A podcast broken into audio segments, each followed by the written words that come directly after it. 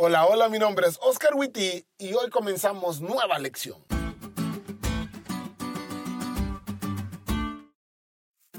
Aquí vamos de nuevo.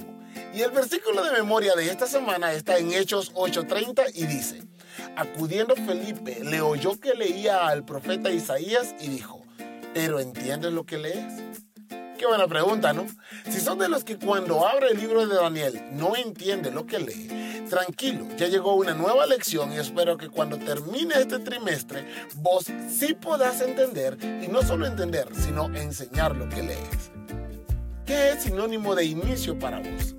Para algunos es volver al lugar donde se conocieron.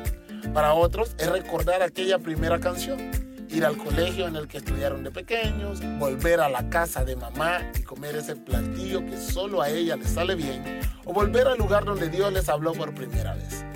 En nuestro caso particular, hablo de mi esposa y mío, es una foto. Y en el caso de nuestra iglesia, es el libro de Daniel. El adventismo comenzó con un estudio de este libro y durante años hemos vuelto vez tras vez a encontrar lo que Dios tiene para nosotros en estas fascinantes páginas. Por eso, este trimestre como Iglesia Mundial volvemos al inicio, donde todo comenzó, a encontrarnos con el Dios de la historia, el Dios que, según Daniel, y como ya lo hemos comprobado en nuestra vida, tiene todo bajo su control.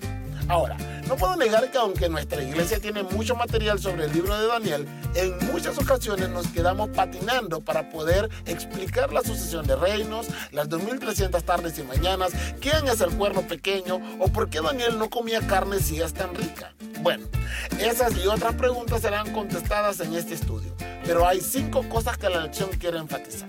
Número uno, Cristo es el centro del libro de Daniel, no las bestias, no el cuerno pequeño, no la miel. Número 2. Hay una forma adecuada de leer el libro de Daniel, lo cual puede ser la razón por la que esta vez sí le entendás.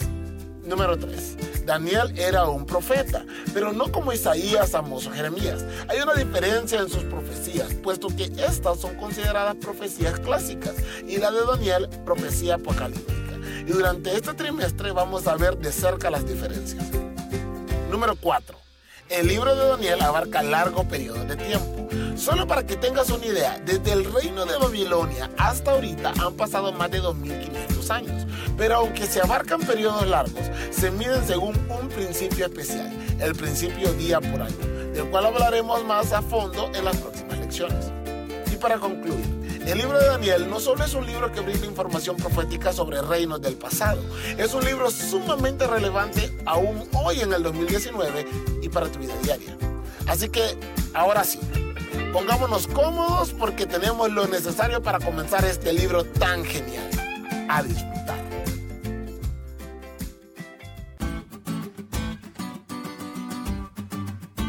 ¿Te diste cuenta lo cool que estuvo la lección? No te olvides de leerla y compartir este podcast con todos tus amigos. Es todo por hoy, pero mañana tendremos otra oportunidad de estudiar juntos.